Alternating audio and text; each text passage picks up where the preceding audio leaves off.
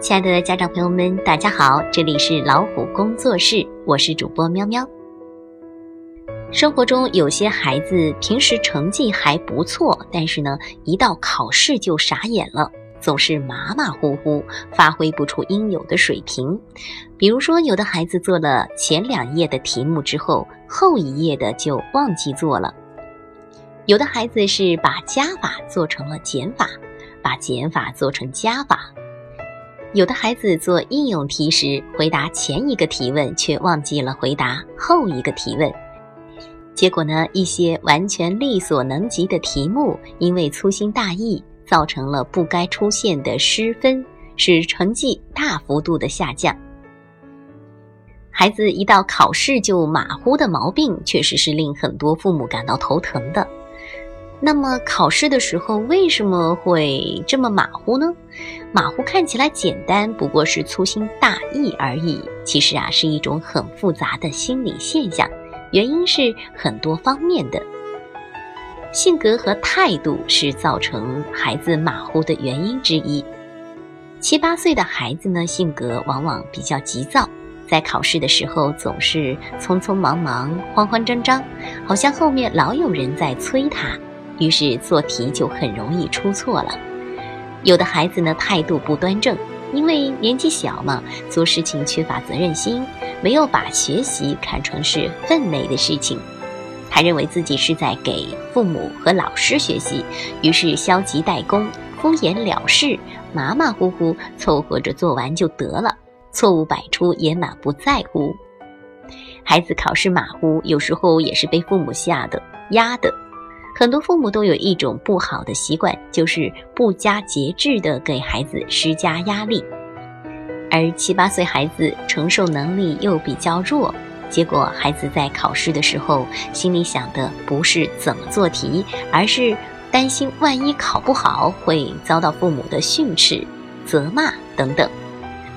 以这样的心理状态去考试，不出现马虎现象才怪呢。在面对孩子的马虎现象时，有的父母是反复的提醒孩子。比如孩子在考试前总是千叮咛万嘱咐，哎，考试的时候千万不要马虎哦。有的父母呢是吓唬或者是责骂孩子，比如说，你要是马虎，成绩越来越差，你干脆就别上学了。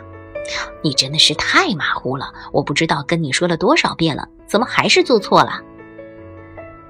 有的父母则会惩罚孩子。比如写错一个字，做错一道题，就罚孩子做一百遍，希望孩子长点记性。这些方法虽然都有一些效果，但都是治标不治本，无法解决根本的问题。孩子该马虎还是会马虎，该出错的还是会出错。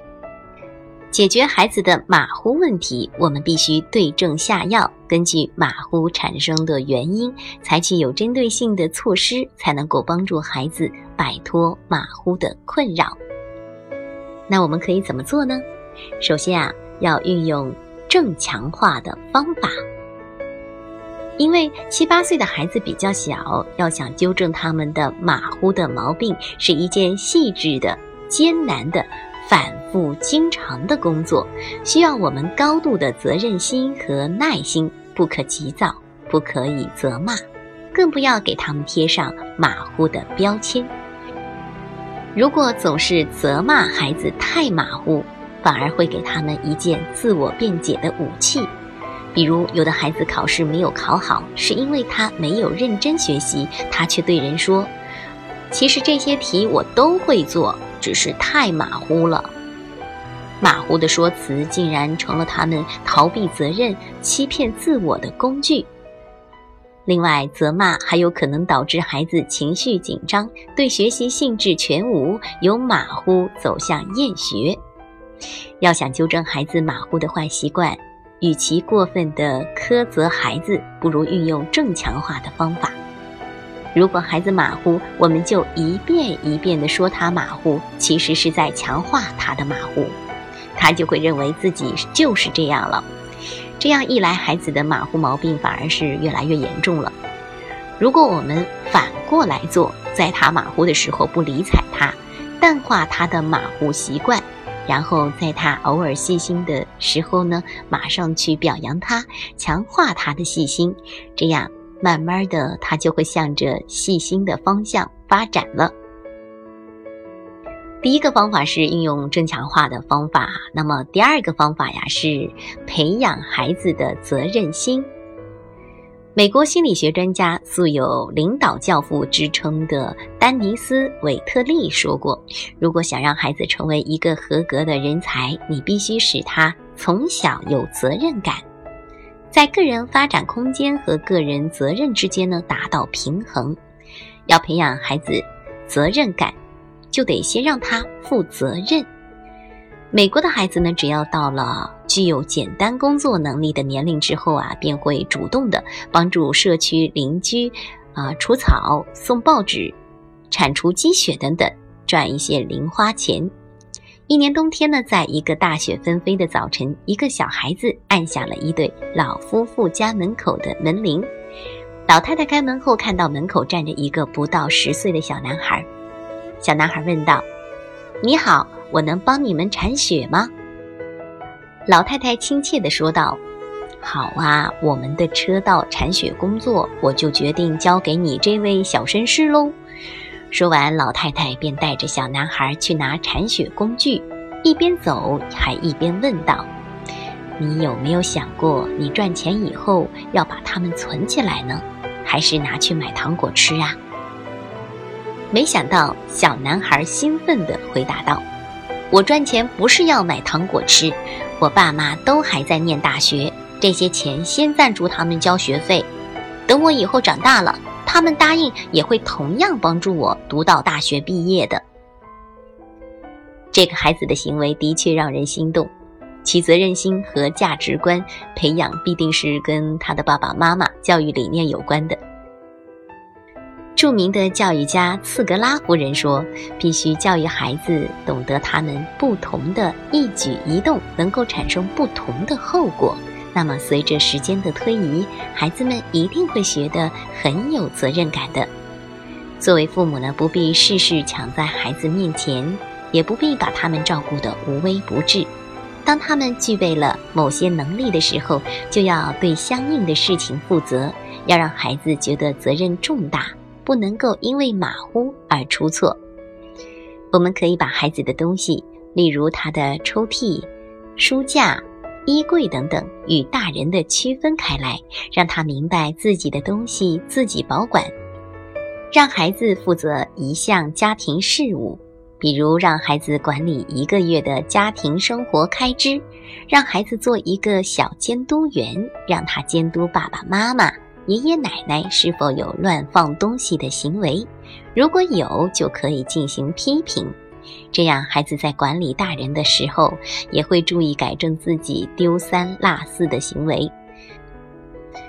第三个方法呢，是给孩子建立错题档案。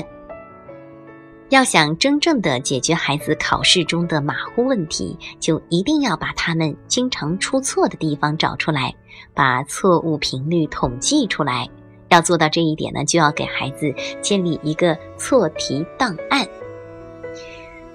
君君读小学一年级，他非常喜欢做数学题，但是遗憾的是啊，每次数学考试时，计算题总是频繁出错，而出错的原因全是因为马虎。为了改正君君马虎的毛病，妈妈想了很多方法，但是效果都不是很好，这让妈妈很心急。后来一次偶然的机会，一个朋友教了君君妈妈一个办法。那个朋友说，他女儿七八岁的时候也是一个小马虎，为此他给女儿做了一份错题档案，将考试中做错的题都记下来，有时间就看一看，再做一做。刚开始的时候呢，错题档案本很厚，后来越来越薄，最后变成一片空白。君君妈妈觉得这个办法可以，于是立刻给孩子也买了一个笔记本，告诉他将试卷、作业本、练习册上的错题详细的记录下来，然后分析一下做错的原因。女儿列出错题之后，觉得很多是因为自己太马虎而造成的。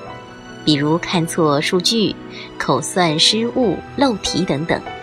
为了改掉自己的坏毛病，君君每天晚上对照老师的批改，认真的记录错题。在重复犯了无数次相同的错误之后，君君对各种错误都已经烂熟于心。考试时遇到相同的差错时，都能够顺利的避开了，再也没有因为马虎而被扣分了。可见，建立错题档案是改正孩子考试马虎的好办法。错题档案实际上还是一本很好的复习资料，尤其是在考试前期呀，让孩子看一看，再做一做，他们就很难再犯同样的错误了。我们还可以帮助孩子把错题档案上的题分一分类，哪些是概念错误，哪些是计算错误，哪些是马虎错误。这样做就更加明晰的让孩子知道自己。因何而错了？好啦，这就是今天的分享，来自岳贤伦老师写的《七到八岁叛逆期妈妈要懂的心理学》这本书。请大家用手机微信订阅公众号“老虎工作室”，点击左下角菜单的“加入我们”，让我们一起来探索这个美丽的世界吧。再会。